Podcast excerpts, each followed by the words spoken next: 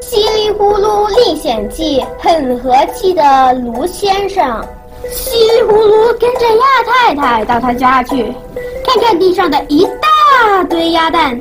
稀里呼噜挠挠头说：“这东西没有耳朵，也没有尾巴，圆滚滚的，不好拿。你们家有箩筐吗？”鸭太太翻翻眼睛说。要是有箩筐，我找保镖干什么？保镖还管见箩筐呀？可是稀里糊涂什么也没说，立刻去找箩筐。他跑到卢先生家去借。卢先生虽然有时会啊啊啊的大叫起来，可是大人非常和气。他一听稀里呼噜要借箩筐，立刻笑着说。啊啊啊！没问题，都是老街坊了。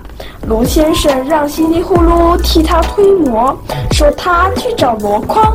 稀里呼噜用力推起大磨来，稀里呼噜推了十圈，卢先生没回来。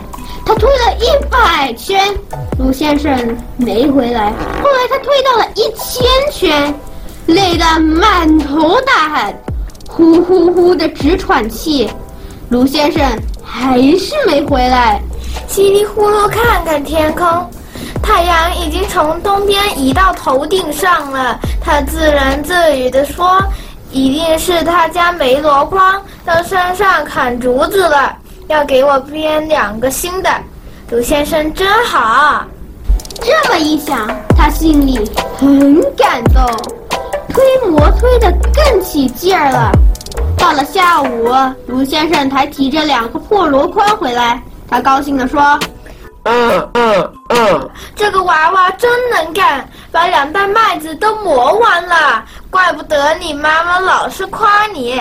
都过了中午了，我本该留你吃午饭的，可是看样子你很着急，那你就快回家吧。”稀里呼噜拿着箩筐跑回家里吃午饭，他实在是饿坏了。吃过饭，他马上赶到鸭太太家。鸭太太很不高兴，她说：“我真倒霉，怎么找了个这么一个笨蛋当保镖呢？借两个箩筐就用了大半天，扁担呢？你瞧，又忘了扁担。”